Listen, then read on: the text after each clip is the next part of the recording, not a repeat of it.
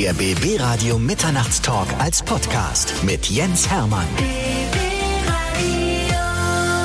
Es gibt wenig Menschen, die interessant über Chemie reden können. Ich glaube, ich habe den gefunden, der es am allerbesten kann. Professor Dr. Andreas Lendlein, Leiter des Instituts für Biomaterialforschung am Teltower Helmholtz Institut. Herzlich willkommen bei uns. Hallo Herr Hermann, vielen Dank für die Einladung und für die Möglichkeit, dass wir heute über Wissenschaft sprechen können. Müssen wir unbedingt. Wir müssen die Wissenschaft auch den Menschen zugänglich machen, die sich normalerweise mit Wissenschaft nicht so beschäftigen. Na klar. Und es ist faszinierend. Um uns herum passiert ständig Chemie und von daher ist es interessant, sich darüber zu unterhalten. Wobei der Begriff Chemie irgendwie grundsätzlich so eine gewisse negative Stimmung hervorruft. Insbesondere wenn wir über Plastik sprechen, dann sind heute Mikroplastiken und ähm, Verpackungsmaterialien als die Umweltsünder bekannt. Und in Wirklichkeit sind das ja ganz faszinierende Materialien, die eben vielfältig im Einsatz sind und wir haben eine ganze Menge Lösungen, die auch im Prinzip diese Fragestellungen der Umwelt angehen können. Deshalb werden wir uns in diesem Podcast darüber gleich ausgiebig unterhalten, um die sehr vielen positiven Eigenschaften, die man bei Plastik gar nicht so auf dem Schirm hat, etwas genauer zu erläutern.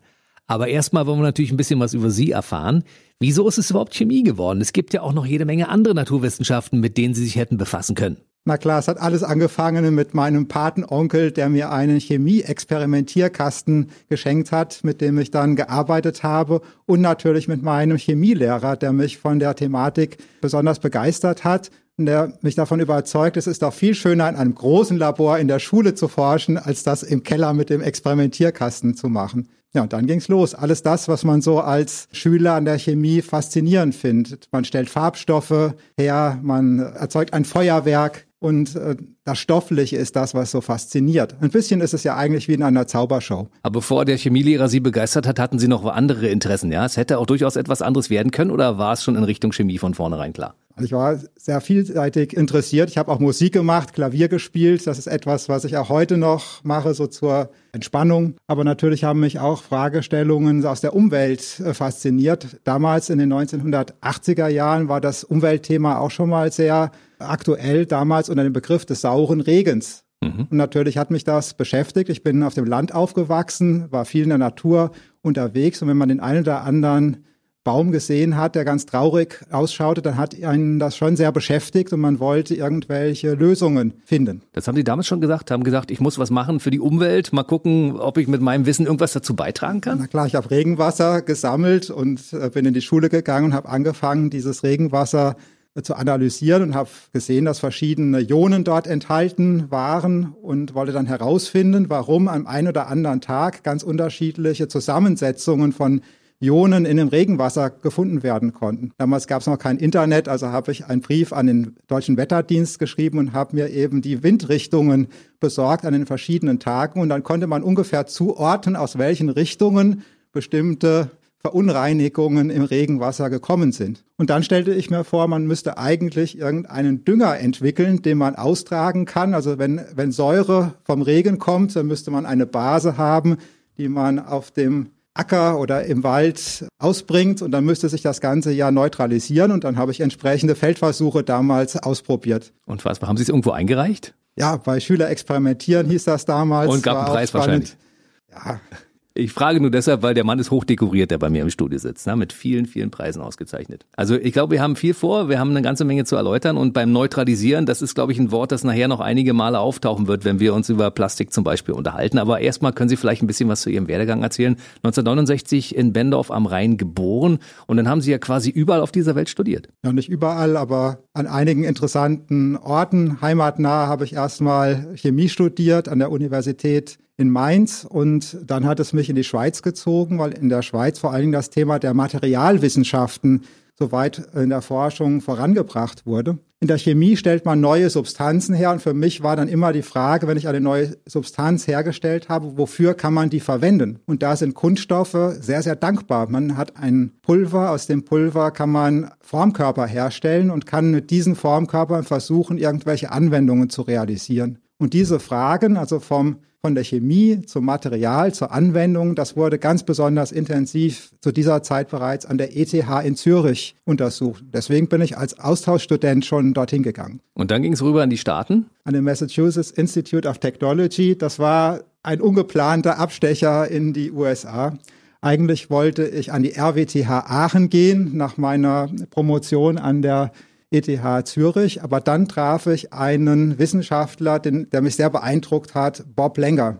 Er ist heute der am meisten zitierte Ingenieur weltweit. Jemand, der nicht nur tolle Ideen hat, sondern der seine Visionen auch in Anwendungen umsetzt. Und dem begegnete ich und er hatte mich gefragt, ob ich in seinem Labor arbeiten möchte. Das dauerte dann nur weniger als fünf Sekunden, um zu entscheiden, das musst du machen. Wie lange waren Sie dann drüben? Etwas mehr als ein Jahr. Was war eine der dynamischsten Zeiten in meiner Forscherkarriere, die ich bisher erlebt habe. Und ich vermute mal, die Netzwerke bestehen auch noch heute.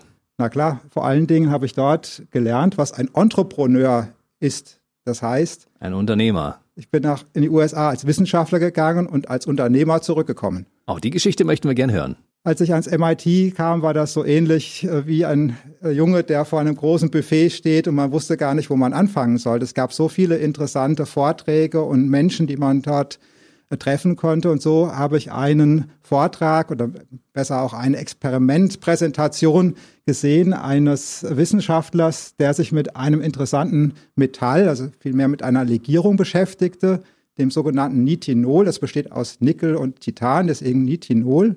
Und er brachte einen Draht in Wasser. Und das Wasser hatte eben Körpertemperatur 37 Grad Celsius. Und in dem Augenblick, wo sich dieser Draht aufheizte, hat er sich zusammengefaltet und hat eine Filterform ergeben.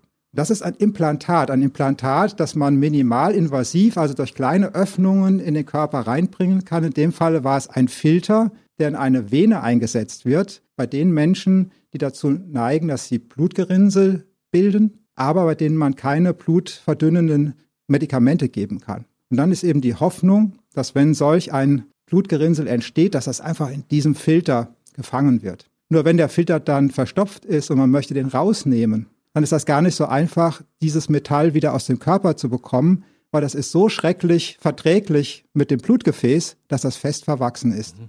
Und ich habe damals gesehen, das war eine tolle Technologie, aber schlussendlich, wenn man das Implantat entfernen muss, sterben Menschen. Warum macht man das nicht mit Polymeren? Abbaubare Polymere, die sich auflösen konnten, habe ich vorher in meiner Forschung in der Schweiz schon kennengelernt. Und so kam die Idee, Materialien, die sich auf einen äußeren Impuls hin bewegen können, aus abbaubaren Polymeren zu beforschen. Und das haben Sie dann gleich äh, als äh, eigenes Unternehmen gegründet und haben angefangen, das zu verkaufen ja, und damit ganz, Geld zu verdienen. Ganz, ganz so schnell geht das natürlich nicht. Natürlich also nicht, erstmal braucht man eine Idee, wie man das macht. Man sitzt in der Bibliothek, man versucht Verschiedenes, man braucht eine Menge neues Equipment, typischerweise. Das Besondere in dieser Umgebung war, dass ich Listen von Equipment aufgeschrieben habe, was ich brauche. Und das Vertrauen damals in mich als Person war so groß, dass mir diese Ressourcen zur Verfügung gestellt wurden. Ich konnte also im Prinzip meine, wirklich meiner Forschung nachkommen. Und in diesem besonderen Moment der Freiheit, der wissenschaftlichen Freiheit, da ist ein großes entstanden. Und ich kann mich noch erinnern, als ich zum ersten Mal gesehen habe, dass ein Kunststoff, den ich aufheize, sich plötzlich bewegt, also eine Kunststoffblüte, die geöffnet ist und in dem Augenblick, wenn ich sie aufheize, faltet sie sich zusammen. Das war ein magischer Moment. Und das hat damals meinen Betreuer, also Professor Lenger,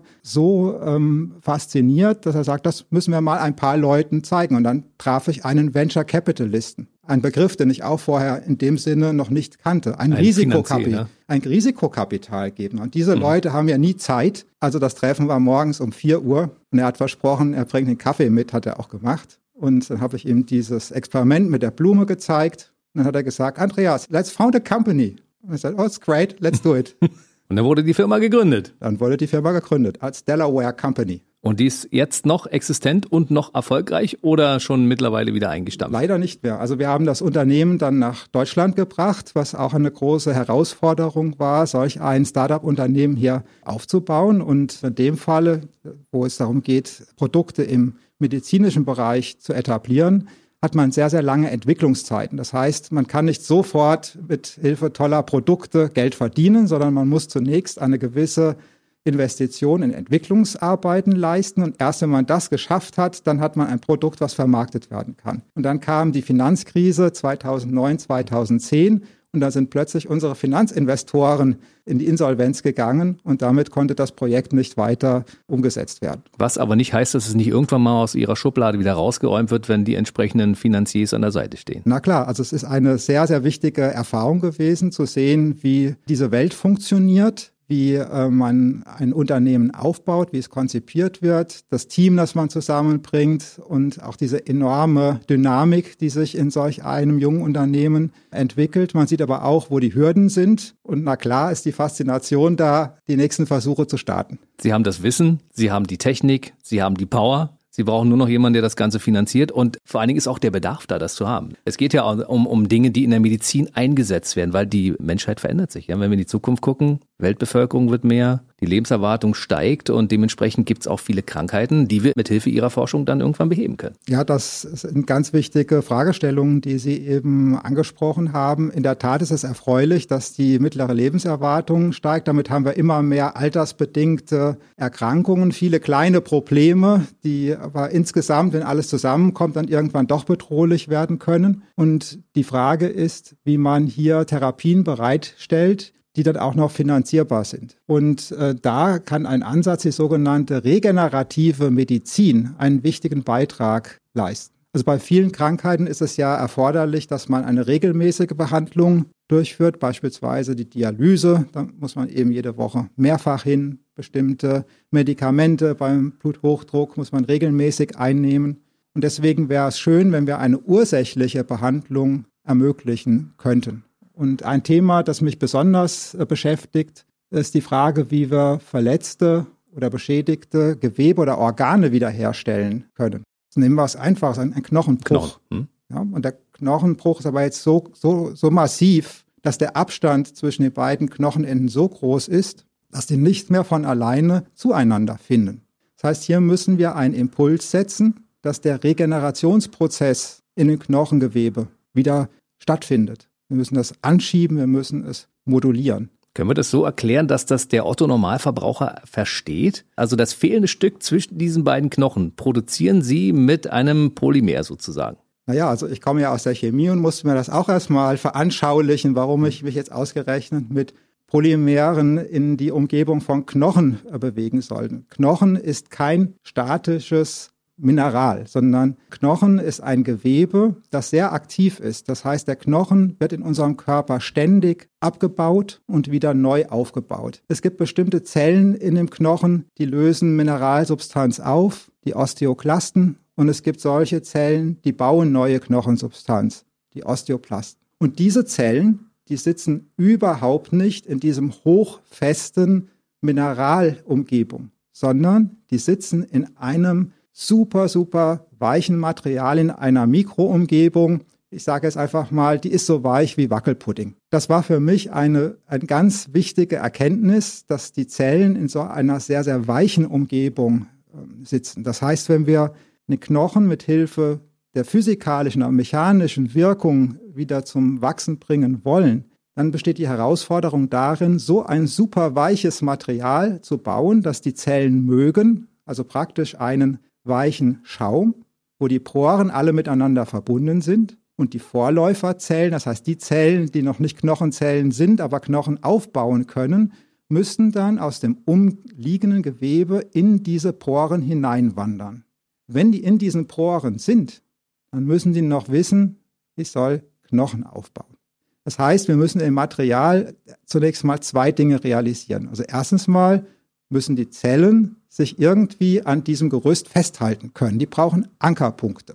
Mhm. In den Zellen sitzen Moleküle, das sind ähm, chemische Verbindungen, die verbinden im Prinzip die Außenwelt der Zelle mit dem Innenleben der Zellen. Das sind sogenannte Rezeptoren, die mit der Außenwelt Kontakt aufnehmen können. Nun ist es aber praktisch wie Schlüssel und Schloss. Das heißt, wir brauchen genau passfähige molekulare Strukturen, wo die andocken können. Das heißt, man braucht ein Material in der Umgebung, das auf diese Rezeptoren passt. An dieser Stelle haben wir das Material Gelatine ausgewählt. Gelatine ist ja in großen Mengen vorhanden. Von Schweinen? Von Schweinen, ja. Mhm. Die Gummibärchen waren lange Zeit daraus hergestellt.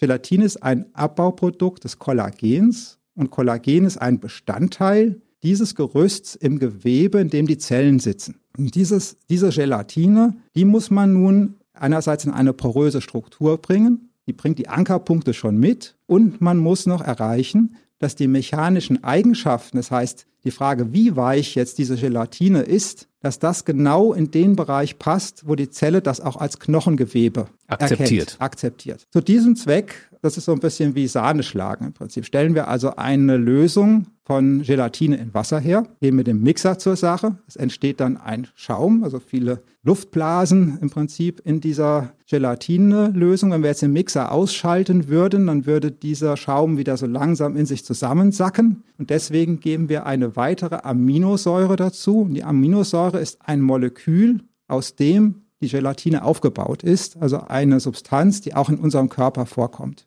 Und diese Aminosäure ist chemisch aktiviert, die verbindet sich mit der Gelatine und stabilisiert dann diesen Schaum. Nun haben wir im Prinzip einen Schaum, in dem Luftblasen eingeschlossen sind. Je nachdem, wie viel wir von dieser Aminosäure dazugeben, bekommen wir unterschiedliche mechanische Eigenschaften. Das heißt, die Gelatine wird etwas fester und wird etwas weicher. Das heißt, wenn die Zellen das spüren, dass es weicher oder fester ist, können sie sich in ganz unterschiedliche Gewebe entwickeln.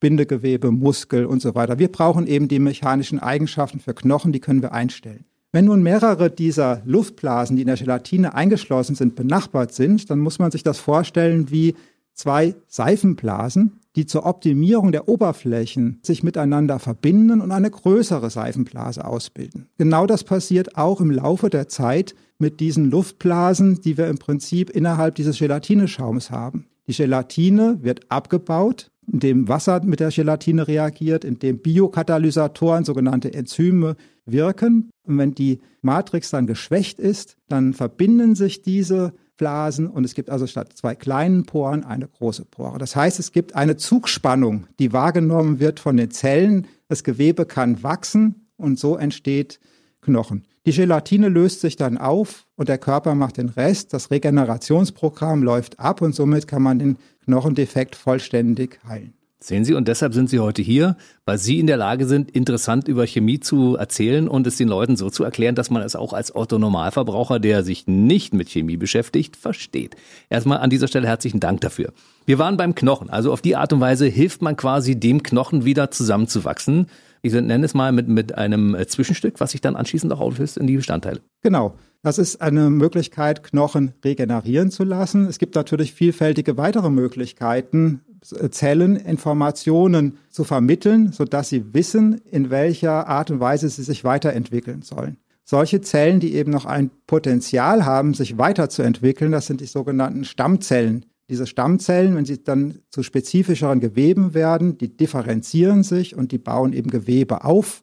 Und solche Stammzellen, sogenannte adulte Stammzellen, die finden wir eben in verschiedensten Geweben in unserem Körper. Die Herausforderung besteht darin, diesen Zellen jeweils einen Impuls zu geben, in welche Richtung sie sich entwickeln. Das Beispiel, das ich eben erläutert habe, das beschäftigt sich vor allen Dingen mit der Mechanik. Es gibt aber auch andere Möglichkeiten. Ein Thema, was ich auch sehr faszinierend finde, sind Temperaturunterschiede. Ja, unser Körper hat Körpertemperatur 37 Grad ungefähr, wenn wir Fieber haben, ein bisschen höher. Aber unsere Haut beispielsweise, wenn man an so einem Tag wie heute draußen unterwegs ist, die ist deutlich kälter. Und vor einigen Jahren gab es einen Bericht aus einer Klinik in den USA, wo man einen schwerst unfallverletzten Patienten insgesamt von seiner Körpertemperatur abgekühlt hat. Dann ist der Stoffwechsel niedriger. Man hat im Prinzip mehr Zeit, denjenigen zu behandeln. Und danach wurde die Temperatur wieder erhöht. Faszinierend. Mhm. Also war das natürlich sehr naheliegend, dass wir mal in unserem Bioreaktor, also mit den Zellen, die wir in unserem Labor kultivieren, dieses auch mal ausprobieren. Was passiert eigentlich mit Zellen, wenn wir sie von Körpertemperatur mal eine gewisse Zeit auf 10 Grad Celsius abkühlen und wieder aufheizen? Dann öffnen und schließen sich Schleusen innerhalb bestimmter Zellorganelle und bestimmte Ionen können innerhalb der Zelle entsprechend freigesetzt werden und werden so auf die Art und Weise transportiert. Zum Beispiel haben wir festgestellt, Calcium-2-Plus-Ionen werden auf die Art und Weise in ihrem Transport beeinflusst. Die Zellen haben wir dann zusätzlich auf ein Material gegeben, das ein künstlicher Muskel ist. Das heißt, ein Kunststoff, der sich allein durch diese Temperaturänderung bewegt. Der dehnt sich aus, der zieht sich zusammen und somit bekommen wir ein synchrones Signal. Das heißt, die Calciumionen öffnen und schließen sich entsprechend der Temperaturänderung und mit Hilfe der Bewegung können wir aber auch die mechanischen Signale in diese Zellen hineinkoppeln. Und dort hat sich herausgestellt, dass nur dann, wenn man beides zusammenbringt, also die Bewegung plus die Temperaturänderung, dass das die Zellen in Richtung einer Knochenentwicklung programmiert. Die sind noch keine Knochen, die sind nach wie vor Stammzellen, aber sie wissen, dass sie jetzt in sich in Richtung der Knochenzellen entwickeln können. Und diese künstlichen Muskeln, das sind Folien. Diese Folien können sich später automatisch zusammenrollen. Das heißt, hier könnte man Stammzellen eben programmieren in Richtung der Knochenentwicklung und hätte dann im Prinzip eine Folie, die sich zusammenrollt und um einen Röhrenknochen drumherum legen könnte. Da gibt es also diverse Möglichkeiten, was dann in den nächsten Jahren noch passieren kann. Also man kann demnächst nicht nur Knochen herstellen, ich sage es mal herstellen, also züchten, Gewebezüchtung, das war in den 1990er Jahren ein Riesenthema, das sogenannte Tissue Engineering. Dort gab es einige schnelle klinische Erfolge, wo tatsächlich Zellen von einem Patienten entnommen werden, dann in einem Bioreaktor im Labor auf einem abbaubaren Polymergerüst gezüchtet werden. Es entsteht so ein Gewebe und dieses Gewebe kann dann an den Patienten zurücktransplantiert werden. Das Tolle daran ist, das sind ja Zellen des gleichen Patienten und somit gibt Seine es keine eigene. Abstoßungsreaktion. Mhm. Also wir können äh, Knochen herstellen demnächst, wir können Muskeln künstlich herstellen und Sie haben vorhin auch gesagt, für Organe wäre das auch möglich? Ja, das ist, denke ich mal, noch etwas, was in, in der Zukunftsmusik ist, aber es ist vorstellbar. Ich finde das ganz toll, dass Sie daran forschen, weil gerade dieser Impuls, dass äh, Wissenschaftler sagen, wir müssen etwas für die Menschheit und für die Zukunft der Menschheit tun, sich daran setzen und sagen, wo können wir dann da irgendwelche Parallelen herstellen? Was finden wir in der Pflanzenwelt? Wie können wir das umsetzen? Wie können wir das mit anderen Sachen kombinieren? Ja, also dieses Querdenken führt dazu, dass sie solche Erfolge haben. Das ist unglaublich. Pflanzen, da sagen Sie auch was äh, ganz Spannendes. Also mit Pflanzen beschäftige ich mich in letzter Zeit ganz besonders. Mit also Kakteen vorwiegend, ne? Ja, und zwar solchen Kakteen, die man im Regenwald findet. Also mein Kollege Nick, Nick Rowe, der äh, in Frankreich am CNRS in Montpellier forscht, der ist häufig in einer Forschungsstation in Frankreich, aber in dem Stückchen Frankreich, das in Südamerika zu finden ist, mhm. französisch Guayana. Und er hat dort einen Kaktus gefunden, der wandert. Und äh, das sind natürlich Funktionen eines Materials, da ist man als Materialwissenschaftler einfach fasziniert, wie funktioniert das? Warum, er ändert warum, sein, warum? Sein, sein Standort. Ja, also der wächst. Das sieht aus im Prinzip wie ein Gurkengewächs und ähm, an der Spitze wächst er, hat dann ein Profil, das sieht aus wie ein Stern. Dadurch ist die, die Spitze dieses Kaktus relativ leicht, auch mechanisch stabil. Und wenn dieser Kaktus wächst, dann hat er gewisse schwingende Bewegungen und sucht. Wenn er dann irgendwo auf einen Substrat trifft, ein Stein, einen äh, Baumstamm.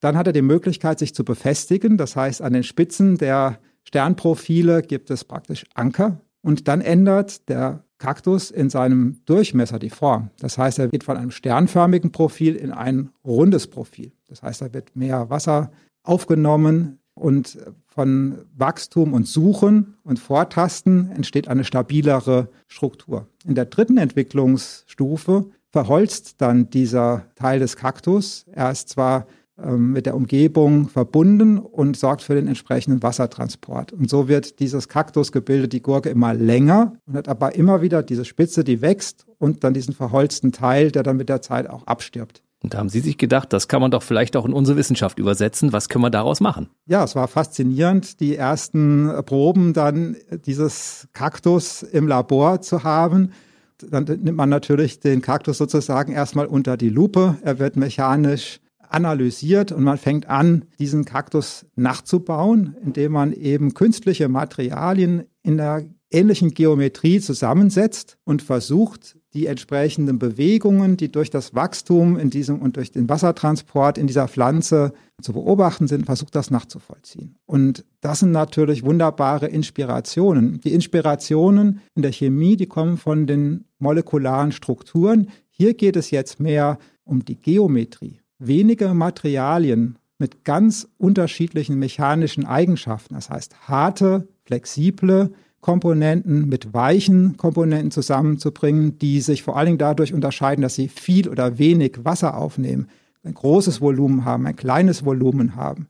Das ist eine Frage, wie ich die von der Geometrie her anordne. Und dadurch ergeben sich Funktionen. Funktionen, die aber nur in einer bestimmten Umgebung wirken. Vergleichen wir es mal mit Autos. Wir bauen Autos ganz präzise. Die sollen alle genau gleich aussehen. Warum machen wir das eigentlich? Wie viele Pflanzen finden wir in der Natur, die identisch ausschauen? Wenig oder fast gar keine, weil jedes ein äh, Unikat ist. Und jede Pflanze ist in einer vollkommen anderen Umgebung und kommt damit irgendwie zurecht. Und was noch spannender ist, wenn man sich nicht nur ein Samenkorn im Labor betrachtet, das zerlegt und physikalisch untersucht, sondern einfach mal in der Natur hinschaut, wie Pflanzen mit Beschädigung umgehen. Wenn dann mal ein Windschaden ist, wenn es mal zu sehr regnet, wenn es Dürre ist, dann haben die Pflanzen Strategien, wie sie auch mit 70 oder 80 Prozent der Perfektion trotzdem noch eine gewisse Funktion realisieren können. Also der moderne Begriff dafür ist, die sind resilient. Die können irgendwie mit diesen Einflüssen der Umgebung sich arrangieren, arrangieren und umgehen. Warum bringen wir uns eigentlich auf, wenn ein Kotflügel verbeult ist? Das Auto fährt ja noch. Das wiederum ist aus meiner Sicht ein wichtiger Aspekt, den wir auch unter diesem Nachhaltigkeitsthema sehen müssen. Ich hatte ja anfangs darüber gesprochen, die Mikroplastiken in der Umwelt, die Müllberge, die wir immer sehen. Das ist ja eigentlich ein Hinweis dafür, dass es Materialien gibt, die ganz schön lange stabil sind. Mhm. Und warum verwenden wir einfach bestimmte Gegenstände nicht mehr, wenn sie so lange stabil sind? Also ich bin neulich mal bei uns in der Küche auf die Suche gekommen. Da habe ich Kunststoffschalen gefunden, die habe ich noch von meiner Großmutter erhalten. Die sind über 40 Jahre alt, funktionieren ganz wunderbar. Also der einzige Grund, warum man die irgendwann nicht mehr verwendet, ist vielleicht, dass man das Design nicht mehr mag. Aber die funktionieren noch tadellos. Funktionieren tadellos, sind sogar Spülmaschinen äh, fest. Also insofern ist so ein Kunststoff gar nicht so schlecht. Und wenn jetzt da ein, ein Riss entstehen würde in dem Kunststoff, dann müsste der Kunststoff eigentlich doch genau das Gleiche machen, das ich eben beschrieben habe für das Gewebe. Das Gewebe kann sich regenerieren. Warum soll der Kunststoff sich nicht regenerieren? Und daran forschen Sie. Und nicht nur unser Labor, wir haben da Beiträge geleistet, aber das wird in aller Welt intensiv bearbeitet. Materialien, die einen Selbstreparaturmechanismus haben. Die haben dynamische Bindungen. Das heißt, wenn da irgendwo mal eine Bindung auseinandergeht, dann sind die in der Lage, neue Bindungen wiederherzustellen. Materialien, die, wenn sie überdehnt sind, sich automatisch wieder zusammenziehen. Das heißt, damit könnten wir im Prinzip Materialien, die heute schon ziemlich lange eingesetzt werden können, noch länger in der Anwendung halten. Also warum werfen wir so viele Alltagsgegenstände nach einer gewissen Zeit weg? Muss das sein? Also Nachhaltigkeit bedeutet, dass wir den Lebenszyklus eines Produktes insgesamt in den Blick nehmen müssen. Welche Ressourcen setzen wir ein? Wie viel Energie verwenden wir? wie ist der CO2-Footprint und wie entsorgen wir das Ganze wieder. Und nur wenn wir diesen gesamten Lebenszyklus im Blick haben, dann können wir eigentlich vernünftig beurteilen, ob ein Produkt nachhaltig ist oder nicht. Das ist ja wahrscheinlich auch eine Frage der Einstellung bei den Menschen. Es beginnt ja gerade das große Umdenken, wenn es so um die Umwelt geht. Wie lange brauchen wir denn dazu noch? Also in der Wissenschaft ist diese, diese Vorstellung, das Konzept der Lebenszyklen ganz stark mittlerweile verankert. Es ist ein hoch interdisziplinäres Thema, aber es wird angegangen. Das fängt schon an bei den ähm, abbaubaren Kunststoffen. Es ist ja eine fantastische Sache. Wir haben heute Mülltüten, die sind kompostierbar. Das heißt, wenn wir die auf den Kompost geben, dann nehmen die Wasser auf, begegnen Bakterien, die Biokatalysatoren zur Verfügung stellen und lösen sich auf. Vorher, wenn wir den Müll einfüllen, bleiben die aber noch stabil. Das heißt, irgendwie haben wir das im Griff, dass dieses Abbauverhalten dann stattfindet, wenn wir das wollen. Die bauen manchmal nicht so schnell ab, wie das eigentlich sein sollte, aber im Prinzip ist das eine gute Sache. Damit stellt sich die Frage, woher kommen denn diese abbaubaren Materialien? Sind das abbaubare Materialien, die wir aus erdölbasierten Chemikalien herstellen?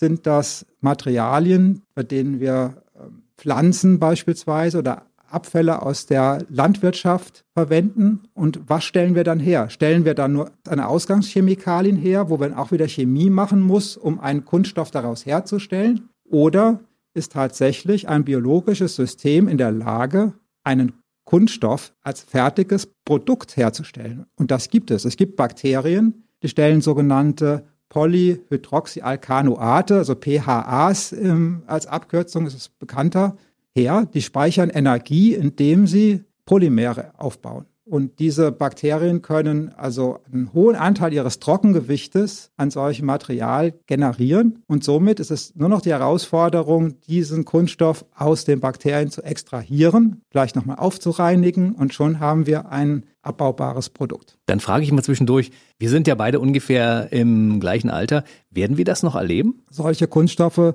waren bereits in den 1980er Jahren im Einsatz, haben sich dann aber nicht durchgesetzt. Das ist überhaupt so ein interessantes Phänomen in der Wissenschaft, wenn man länger dabei ist, dass Themen, die sozusagen als neue Themen heute aufschauen, dass man hört, Mensch, das war doch, das gab es doch schon mal das Thema. In den 1980er Jahren waren das Materialien, die relativ spröde waren. Und es ist eben eine Polyhydroxybuttersäure. Oder der eine oder andere mag noch von einem Schabernack aus der Schule das, stinkt, das, ja. das Thema Buttersäure im Gedächtnis haben. Das heißt, es gab durchaus Shampooflaschen, die aus diesem Material hergestellt werden. Aber wenn die zu lange im Schrank standen, dann roch es unangenehm und außerdem wurden diese Flaschen auch noch spröde. Das war also noch nicht das optimale Material. Heute haben wir andere Varianten solcher Materialien, die sind elastisch, die haben längere Seitenketten und dafür, dadurch etwas andere chemische Grundstrukturen, sodass auch diese Geruchsbelästigung nicht mehr besteht. Bei all diesen Materialien stellt sich dann noch die Frage, wie lange brauchen die eigentlich, bis die vollständig abgebaut sind, indem beispielsweise eben Wasser diese langen Ketten, die Makromoleküle spalten kann und auflösen kann. Und das ist in der Tat eine große Herausforderung, der wir uns auch in unserer Forschung im Institut ähm, stellen, denn wir können ja nicht jedes Mal Monate oder Jahre oder Jahrzehnte warten, bis ein Abbauexperiment real stattgefunden hat. Ja, Sie müssen es beschleunigen, damit man sehen kann, wie lange es tatsächlich dauert unter realen Bedingungen. Genau. Deswegen untersuchen wir heute solche Materialien an der Grenzfläche zwischen Wasser und der Luft, indem wir einzelne Makromoleküle auf der Wasseroberfläche schwimmen lassen. Von beiden Seiten schieben wir dann diese Moleküle durch Barrieren zusammen und wir können messen, wie dicht wir die zusammenpacken. Wir wollen nicht, dass die sich stapeln, wir wollen aber schon, dass die dicht gepackt sind. Nun kann das Wasser diese Moleküle attackieren, es kann chemisch reagieren, das heißt, diese langen Ketten werden gespalten, es entstehen kürzere Kettenstücke und diese kürzeren Kettenstücke sind irgendwann wasserlöslich also gehen in die Wasserphase. Wir haben also plötzlich Platz an der Wasseroberfläche. Unsere Barrieren bewegen sich, denn die wollen einen konstanten Druck erreichen. Das heißt, durch die Abnahme der Oberfläche, die durch Moleküle an der Wasser-Luft-Grenzfläche besetzt ist, erhalten wir eine Kurve über die Zeit, die den Abbau darstellt. Und aus der Form dieser Kurve können wir ermitteln, ob die Moleküle entweder von den Enden her abgeknabbert werden oder ob sich diese langen Ketten zufällig spalten. Und wir sehen faszinierende Phänomene, beispielsweise, dass die kürzeren Fragmente auf der Wasseroberfläche sich viel perfekter organisieren können. Die sind regelrecht parallel zueinander ausgerichtet. Die sind so dicht gepackt, dass das Wasser gar nicht mehr an die Bindungen rankommt, die gespalten werden sollen. Das heißt, bei manchen Materialien sieht man am Anfang einen schnellen Abbau und plötzlich hört der Abbau auf. Und das ist genau das, was wir auch als Phänomen sowohl auf dem Komposthaufen sehen, aber auch im menschlichen Körper, denn abbaubare Materialien werden ja in der Medizin als Implantate schon seit langer Zeit eingesetzt. Die Ergebnisse, die wir aus diesen Studien an den Wasser-Luft-Grenzflächen erhalten, die übrigens nur wenige Stunden dauern, die kann man dann mit Hilfe von Computermodellen in die dritte Dimension umrechnen. In der dritten Dimension sind natürlich die Polymere dreidimensional in Mikro- und Nanobereichen organisiert und damit können wir im Prinzip dann vorhersagen, wie sich ein dreidimensionaler Formkörper verhalten wird. Ein super Beispiel, wie digitale Methoden heute in der Forschung Einzug erhalten. Also schnelle Experimente mit Modellen, aber das ist nur ein Beispiel. Das andere Stichwort ist natürlich die künstliche Intelligenz. Auch das ein Thema, das uns in der Chemie und in der Materialforschung natürlich außerordentlich fasziniert und beschäftigt. Damit künstliche Intelligenz wirken kann als Konzept und als Algorithmus, brauchen wir Daten. Und zwar nicht einige Daten, sondern viele. Viele, viele Daten. Das heißt, wir fangen an, große Mengen an Molekülen zu synthetisieren und zu charakterisieren. Und zwar ohne uns vorher genaue Gedanken zu machen, welche Eigenschaft wir aufgrund einer bestimmten Struktur erwarten. Das heißt, wir gehen unvoreingenommen daran. Wir synthetisieren alles das, was möglich ist.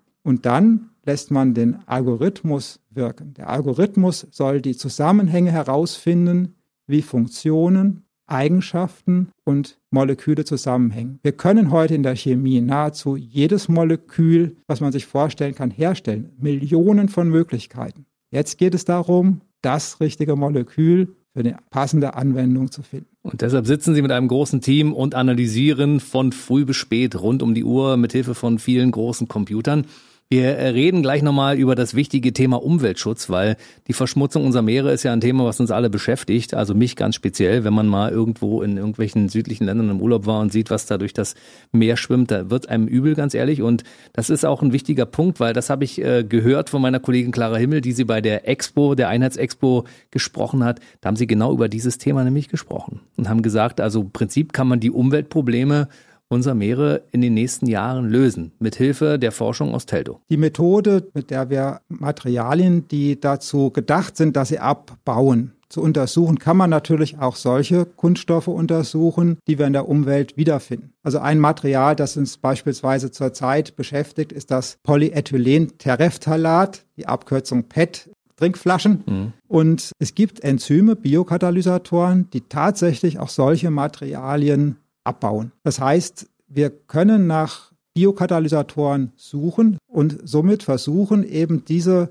technisch hergestellten Materialien in Fragmente zu zerlegen, die wir dann wieder als entweder Ausgangsmaterialien für Neues oder völlig unbedenkliche Substanzen zerlegen können. Wie könnte das in der Praxis aussehen? Und man muss verschiedene Dinge ähm, untersuchen. Also es geht einerseits um die Dinge, die wir heute noch in der Hand haben und wo wir äh, im Prinzip ansetzen können. Und dann gibt es die Dinge, die schon geschehen sind in der Umwelt. Wir können natürlich nicht überall in der Landschaft ähm, Enzyme ausbringen. Das ist richtig, aber wie könnte es denn gehen? Ich sprach ja vorhin an die Kunststoffschale, die man in der Küche hat. Wenn man die jetzt nicht mehr mag, dann hat man vielleicht ein anderes weißes Pulver, äh, nicht das Waschpulver, sondern das ist dann das Degradationspulver. Das löst man im Wasser auf, da gibt man die Schüssel rein und dann, dann, ist, die, dann ist die weg. Zerlegt in biologisch abbaubare Stoffe komplett. Korrekt. Also die Vorstellung wäre dort, dass es eben unbedenkliche Substanzen sind, die in der Umwelt äh, keine Probleme ähm, verursachen. Die Frage, ob man all diese Mikropartikel wieder einsammeln kann, also das ist eine Frage, wofür ich selbst auch noch keine Antwort habe. Natürlich gibt es Filtermethoden. Es gibt ja mittlerweile auch Unternehmen, die eben die Kunststoffe, die man aus dem Meer zurückgewonnen hat, wieder verarbeitet. Textilien, die ähm, gewisse Anteile an solchen ähm, Kunststoffen haben. Das gibt es. Aber das Thema sind nicht nur die Mikroplastiken, das Thema sind auch die Fragen der verbesserten Recycelfähigkeit. Also ein Thema, mit dem ich mich auch beschäftige, ist beispielsweise das Desintegrieren von Materialien. Oftmals hat man ja viele verschiedene Materialien, die miteinander verbunden sind, die fest verbunden sind. Und irgendwann geht es darum, die verschiedenen Bauteile und Komponenten wieder auseinander zu bekommen. Und da spielen Formgedächtnismaterialien eine Rolle. Ich hatte vorhin bereits die künstlichen Muskel erwähnt. Das sind die neuesten Ergebnisse, dass man Materialien herstellen kann, die in Abhängigkeit der Temperatur ihre Form hin und her bewegen können. Bevor das möglich war, gab es schon die Formgedächtnispolymere, die auch allgemein bekannt sind als Hitzeschrumpffolien oder Hitzeschrumpfschläuche. Mhm. Am Flughafen hat man das oft gesehen, dass ein Koffer eben locker in einer Folie eingewickelt wird und dann geht jemand mit dem Föhn drüber und dann, dann zieht sich diese, hm. dann passt es. Hm. Die Frage ist, haben Sie das schon mal gemacht? Haben Sie schon mal versucht, so einen Koffer nachher wieder aufzubekommen? Ja, das ist schwierig. Also man kann nicht einfach den Koffer ins Eiswasser legen. Das, das, das, die Folie wird nicht wieder locker. Und das ist eben ein Einmaleffekt, dass im Prinzip das Material programmiert wurde, dass es sich entsprechend zusammenziehen kann. Und genauso kann man natürlich einen Einmaleffekt haben, dass sich eben Verankerungen, die bestimmte Bauteile zusammenhalten, an besonders hohen Temperaturen, die man normalerweise im Alltag nicht erreicht, zusammenziehen und damit die Verankerungen gelöst werden und man dann ein Bauteil eben wieder von einem anderen Bauteil abtrennen kann. Und das heißt, Sie forschen auch daran, dass es also Dinge gibt, also die mehrfach den Zustand verändern, je nach Temperatur. Ja, also das äh, sind jetzt zwei verschiedene Aspekte, die Sie angesprochen haben. Ein Material, das nicht nur eine Form im Gedächtnis behalten kann, sondern das mehrere Formen im Gedächtnis behalten kann. Also wir sprechen da von zwei Formen Materialien, drei Formen Materialien und so weiter.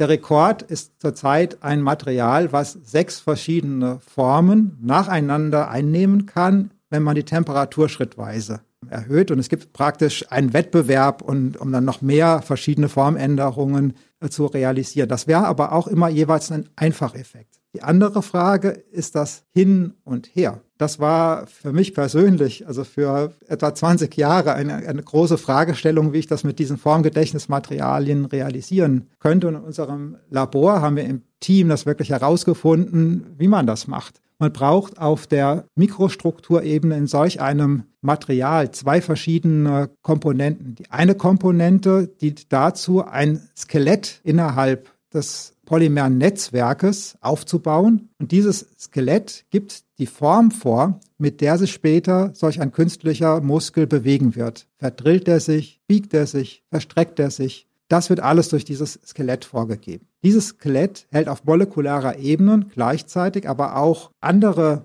Molekülsegmente in orientierter Form und diese können kristallisieren. Und wenn die kristallisieren, dann wächst das Material in der Richtung, in der die Moleküle orientiert sind. Das sind also die Aktuatoreinheiten. Wenn man die Temperatur erhöht, schmelzen diese Kristallite wieder auf. Das heißt, diese Materialien gewinnen an Unordnung und ziehen sich dann wieder zusammen. Das heißt, alleine durch das Abkühlen, Kristallisieren und Aufheizen, Aufschmelzen dieser Aktuatoreinheiten ergibt sich diese Bewegung. Ist spannend, weil man natürlich beispielsweise den Temperaturunterschied zwischen Tag und Nacht nutzen kann. Dann kann diese Bewegung beispielsweise genutzt werden, um Energie zu übertragen, also aus der Wärme, äh, aus den Temperaturänderungen im Prinzip beispielsweise Rotationsbewegungen zu ermöglichen und damit entweder Energie dann zu generieren und zu speichern oder direkt zur Verfügung zu stellen. Solche Konzepte können später genutzt werden, um sogenannte autonome Systeme aufzubauen. Beispielsweise Roboter, die in der Landwirtschaft aktiv sind, die kein Kabel und keine Batterie brauchen, die als Erntehelfer dienen, zur Schädlingsbekämpfung eingesetzt werden können oder die möglicherweise nach einer Umweltkatastrophe sich in enge Räume fortbewegen und nach Opfern suchen. Können Sie das mal ein bisschen genauer definieren? Das heißt, wie kann man das in, zur Schädlingsbekämpfung einsetzen zum Beispiel? Wie muss man sich das vorstellen? Na, Roboter in der heutigen Zeit sind ähm, aus harten Materialien gefertigt, sind häufig in der industriellen Produktion eingesetzt und ähm, die Verfügbarkeit weicher Materialien als künstliche Muskeln, als Energiespeicher oder als Energieeintragesysteme, die ermöglichen uns eben Roboter aus diesen weichen Materialien herzustellen. Und insofern können die ganz, ganz anders aussehen als die Roboter, die, äh, die wir uns heute vorstellen. Also ein Roboter, der sich von, von Baum zu Baum schwingt und dort bestimmte Funktionen übernimmt. Also zum Beispiel die Ernte. Zum Beispiel die Ernte. Oder auch äh, mit, dem, mit dem Tunnel, das ist natürlich auch plausibel. Weiches Material kann natürlich gucken, ob irgendwo in einem Tunnel nach einer Katastrophe irgendwelche Verschütteten liegen. Absolut. Also wir arbeiten zurzeit in einem großen europäischen Forschungsprojekt, wo unsere Kollegen in Italien am Italian Institute for Technology solche Roboter zusammenbauen und wo wir einzelne Komponenten, eben solche künstlichen Muskeln, dann zur Verfügung stellen. Ich muss nochmal zurückkommen auf meine Eingangsfrage. Ab wann werden wir denn einige dieser Technologien zur Verfügung haben? Beziehungsweise was haben wir denn heute schon davon? Also das mit den Knochen funktioniert ja schon. Das funktioniert schon, ist immer die Frage, in welchem System. Hm. Also der, der Weg aus dem Labor bis zu einer Anwendung bei Menschen ist ein besonders langer Weg, weil wir natürlich, wenn wir zum ersten Mal eine neue chemische Verbindung beim Menschen einsetzen, ein großes Risiko eingehen, weil wir ja nicht wissen, wie diese Verbindung sich exakt im Körper verhalten wird. Das heißt, zur Risikoreduktion unternehmen wir sehr detaillierte Voruntersuchungen. Und die Liste dieser Voruntersuchungen ist ziemlich lang. Das fängt damit an, dass wir solche Substanzen in ihrer Herstellung besonders gut dokumentieren und dass wir dafür sorgen müssen, dass die frei sind von biologischen Kontaminationen. Das heißt, wir arbeiten bei solchen Materialien im Reinräumen, wir sterilisieren die, wir charakterisieren sie im Detail. Dann untersuchen wir deren Toxizität zunächst mal nur mit Zellen. Zellen, die im, die im Labor wachsen und die auf diesen Materialien, im Kontakt mit diesen Materialien untersucht werden.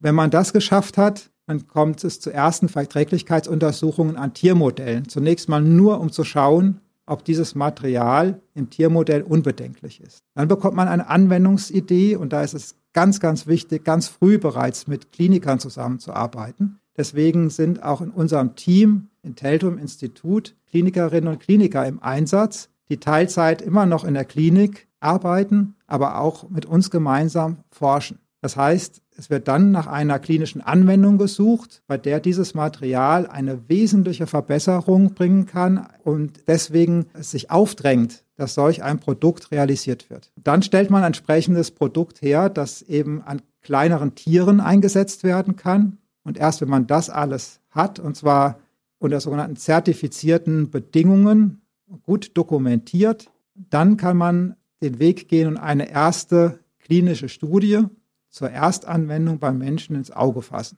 Und das steht zurzeit bei uns an, dass wir genau solch eine klinische Studie vorbereiten.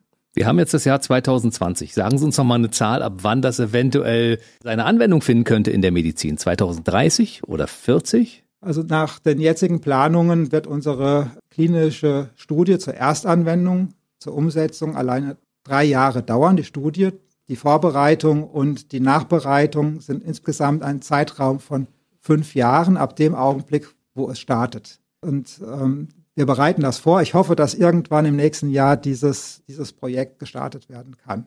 Dann haben wir einen ganz, ganz wichtigen und sensationellen, aber auch erst einen ersten Schritt hinbekommen. Danach steht dann an, dass man ein genaues Produkt, das dann auch in, den, in die Massenanwendung kann, festlegt. Und das Wichtige ist, dass dann auch der Transfer an die Wirtschaft erfolgt. Da ist dann der Punkt, an dem der Übergang stattfindet aus dem Forschungsinstitut, aus der Forschungsumgebung in die Kommerzialisierung. Und dieses Unternehmen, das dann mit uns zusammenarbeiten wird oder hoffentlich zusammenarbeitet wird, das beschäftigt sich dann damit, ein sogenanntes CE-Kennzeichen zu bekommen. Und das ist die Hürde, die man überwinden muss, um solch ein Produkt dann auch schlussendlich der Allgemeinheit in den Kliniken zur Verfügung stellen zu können. Ich verstehe, Sie lassen sich noch nicht festnageln auf irgendeinen Zeitraum. Sie sagen auf jeden Fall, dass die Generation nach uns, also unsere Kinder und die Kindeskinder davon profitieren werden, davon, dass Sie jetzt forschen mit Ihrem Team.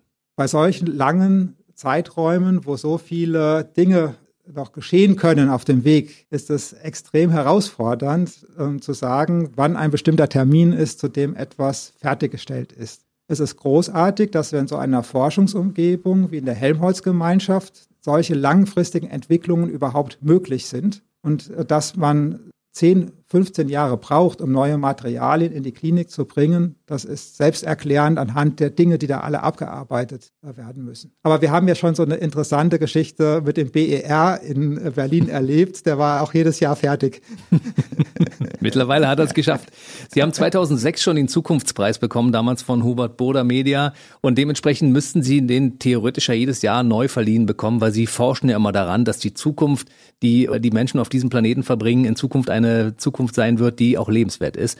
Werden die Menschen in der Lage sein, irgendwann die Probleme, die wir durch Umweltverschmutzung und Co. unserem Planeten zugefügt haben, irgendwann wieder auszugleichen? Was sagen Sie als Wissenschaftler dazu? Wenn wir uns das vorstellen können, dann können wir es auch irgendwie realisieren. Wie kriegen wir dann jede Menge junge Leute dazu, sich in, um die Wissenschaft zu kümmern und sich für Wissenschaft zu interessieren, dass Leute wie Sie dann anschließend auch, wenn Sie in 30, 40 Jahren mal aufhören, Ihren Job zu machen, weitermachen und daran weiterforschen und mit den Grundlagen, die Sie gelegt haben, dann neue Ergebnisse erzielen? Indem wir den jungen Menschen auch diese Themen zeigen. Also ich finde es ganz, ganz wichtig, so früh wie möglich aus dem Forschungsinstitut heraus in die Schulen zu gehen, Experimente und Wissenschaft zu zeigen und genauso die Schülerinnen und Schüler in die Forschung zu bringen. Zurzeit ist es natürlich, sind es erschwerte Bedingungen, aber auch unter den jetzigen Bedingungen versuchen wir da alles möglich zu machen. Und ich finde, gerade bei den Naturwissenschaften oder bei den Ingenieurwissenschaften ist es auch gerade das Stoffliche, das Erleben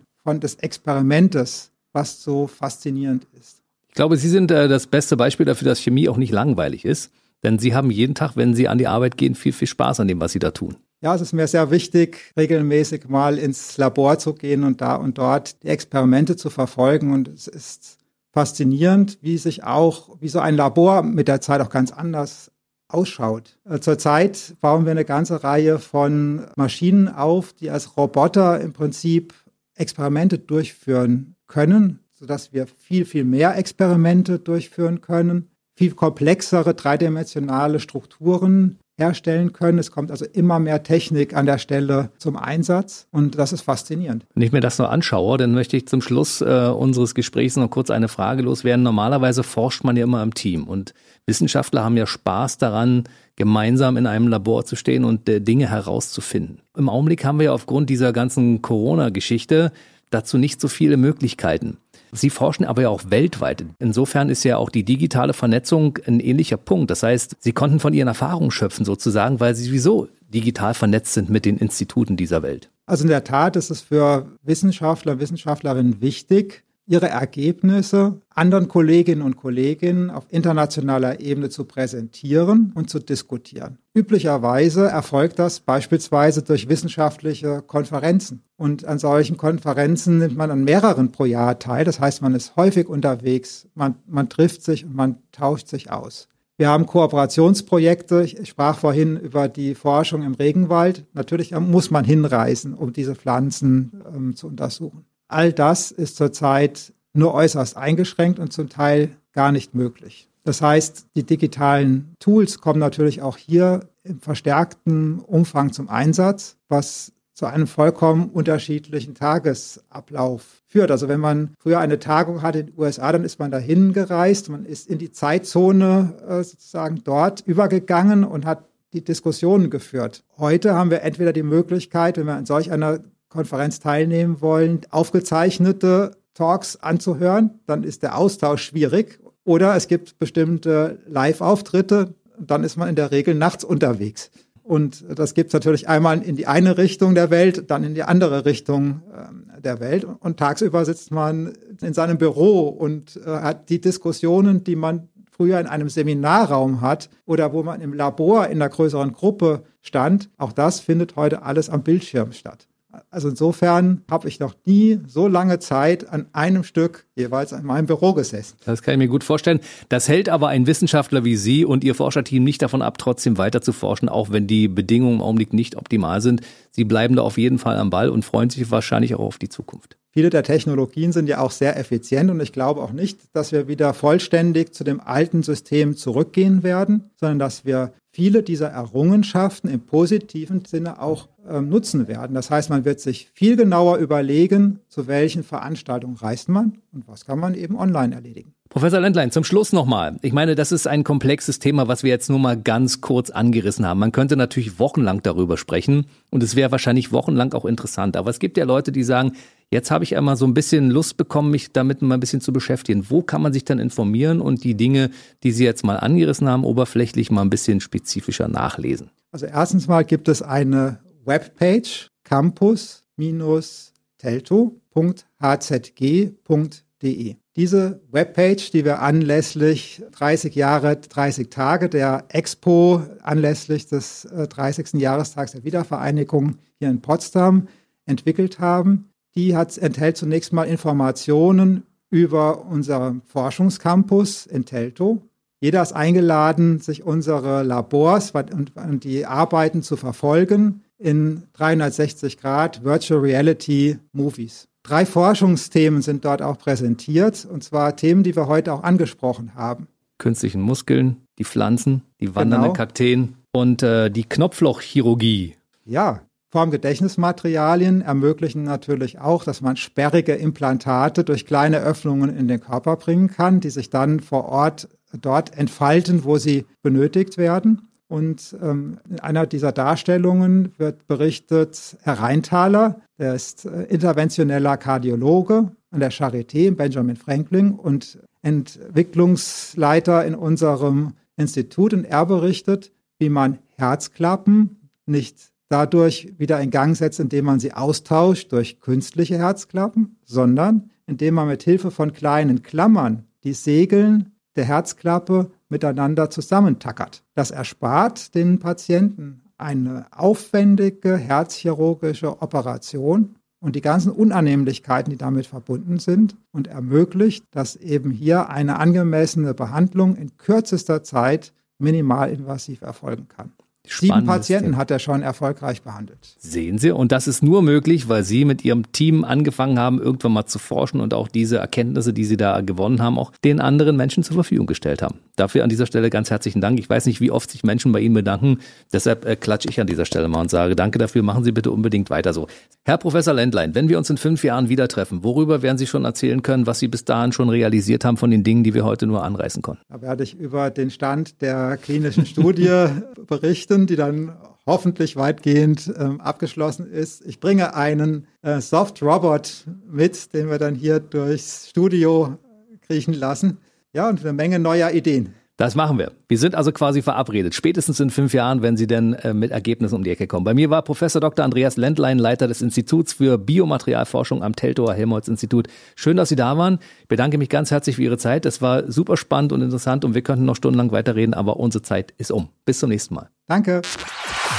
Der BB Radio Mitternachtstalk. Jede Nacht ab 0 Uhr. Und der neueste Podcast jeden Mittwoch.